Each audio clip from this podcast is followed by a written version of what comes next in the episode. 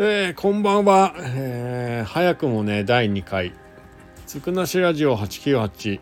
大人のサウナ道。ということで、今日もねえ、っとですねサウナの方に行ってきました。で今回も、え、長野県のね、えー、物見湯山手形を使って、え、隣のですね白馬村の隣の大町市にあるえー、黒部観光ホテルさんへ、えー、行ってきましたね。はい。えー、こちらね、施設的にはまあ黒部観光ホテルというぐらいなので、まああの立山ですね黒部ダムに行く時のまあ中継点っていう感じのホテルですかね。大町温泉郷というところのね川沿いに高瀬川沿いにある、えー、まあ建物はね見た目ちょっと古いんですけども、まあ、結構ね大きなホテルになります。でお風呂としては、えー、内風呂。これがね結構広めです。に、えー、露天風呂。これちょっと小さめですね。に、えー、ジャグジーのような丸い形をした水風呂に、まあ、サウナがあります。まあ現在ねまだねコロナ対策中ということでサウナの中にはですね2人までという一応表示がされていますまたね10分まででお願いしますというね表示が、えー、残念ながらねあるような施設なんですけれども、えー、僕が行った時間が4時ぐらいかな夕方の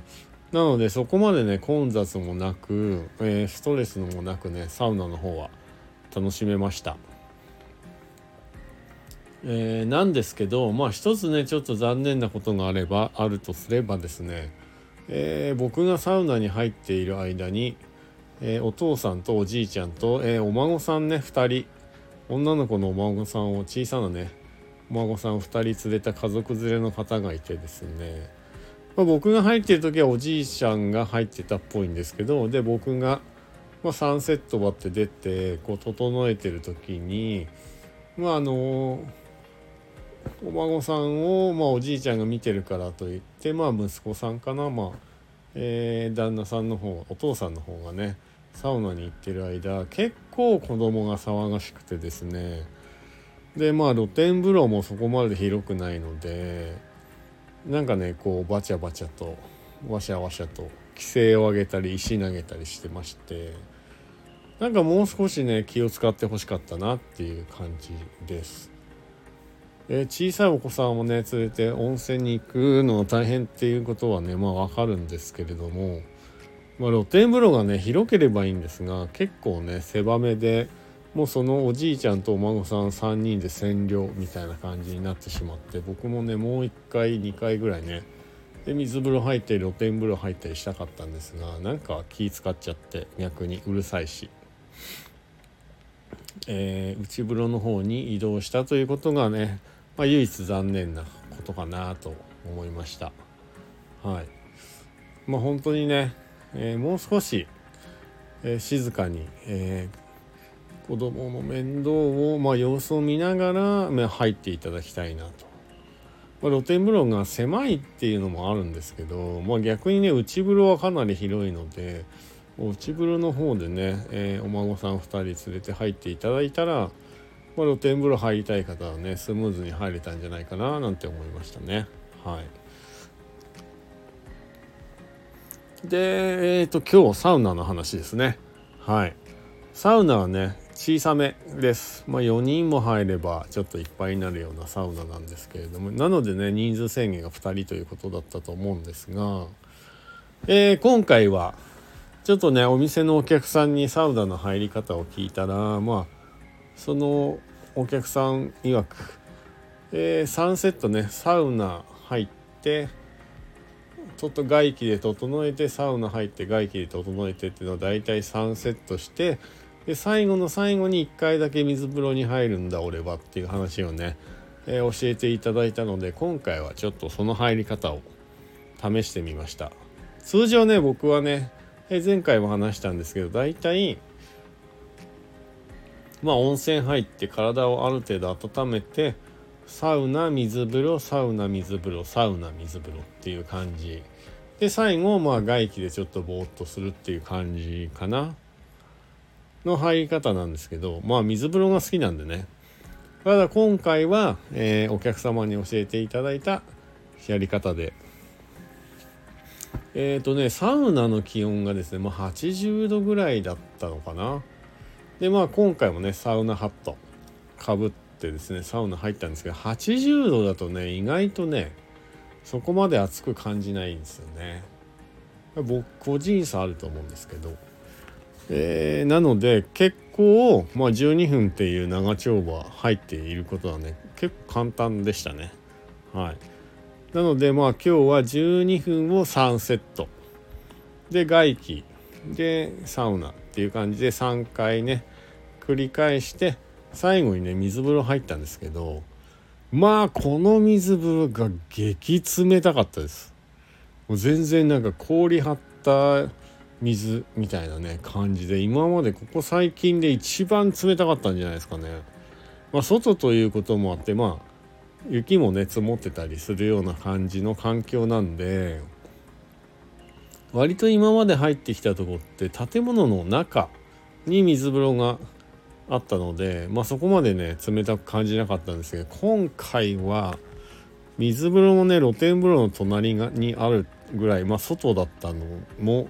関係してると思うんですけどもほんとそんなにね長く入ってられないくらい冷たかった。はい。でその後ねまあ外気で、えー、整えるということをねちょっと試してみたんですけどなんかね僕はねやっぱねサウナ水風呂サウナ水風呂の3セットがいいかなって今個人的には思ってます。はい。他にもねなんか僕はこんな入り方私はこんな入り方してるよっていうのがねあれば是非、えー、コメントとかいただけるとえー、勉強になりますんで、はい、参考にさせていただいて次回以降ね試してみようかなと思いますんで是非是非コメントいただけたら嬉しいです。はいえーとその後はですね今日は、えー、新しいスポットということで安曇野市の方までね行って、えー、無印良品えっ、ー、とね長野県でまあやっぱ一番人気があるね鶴屋というスーパーと同じ敷地内に新しくできた無印良品を見に行って